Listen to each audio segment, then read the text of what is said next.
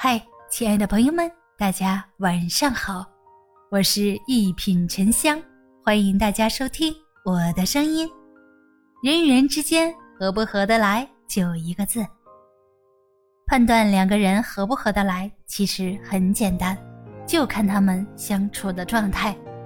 如若相处舒服自在，那么这段感情就是健康的；如若相处累心烦心，那么这段关系。就是痛苦的。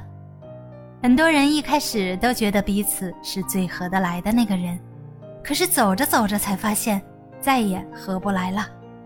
而让关系变好的方式，不是一个人努力就可以，而是得有对方配合你。人与人之间合不合得来，就在于一个字儿——心。心里有才会珍惜，任何一段感情都是如此。心里没有了。也就无所谓了，更甭提去配合你。心里没有一个人了，他的出现不再是惊喜；心里没有一个人了，在一起时会觉得无趣。心里真的没有了，他主动关闭了心门，你怎么打开都无济于事，因为在他心里对你的设定就是那个他不待见的样子，你的好不会再记得。曾在知乎上看到一句话，深以为然：一个心里有你的人，你的缺点都是可爱的；一个心里没你的人，优点再多也与他无关。心里没有，如何让他心里有呢？我们多半都会说，既然对方不珍惜，那就做到随缘就可以。但这些话多半都是给他人的规劝，降临到自己的身上。便很难走出来。如何让心里没有你的人重新在意你呢？基本不可能。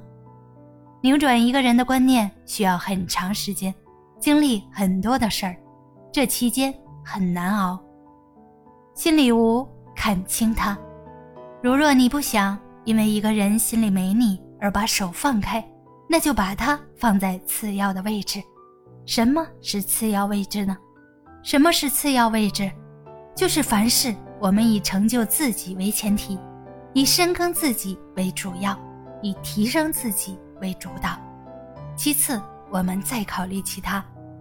如若我们觉得自己有些懒散，那就对自己自律点儿；如若我们觉得自己有些唠叨，那就让语言简洁点儿；如若我们觉得自己喜欢计较，那就想办法大度点儿。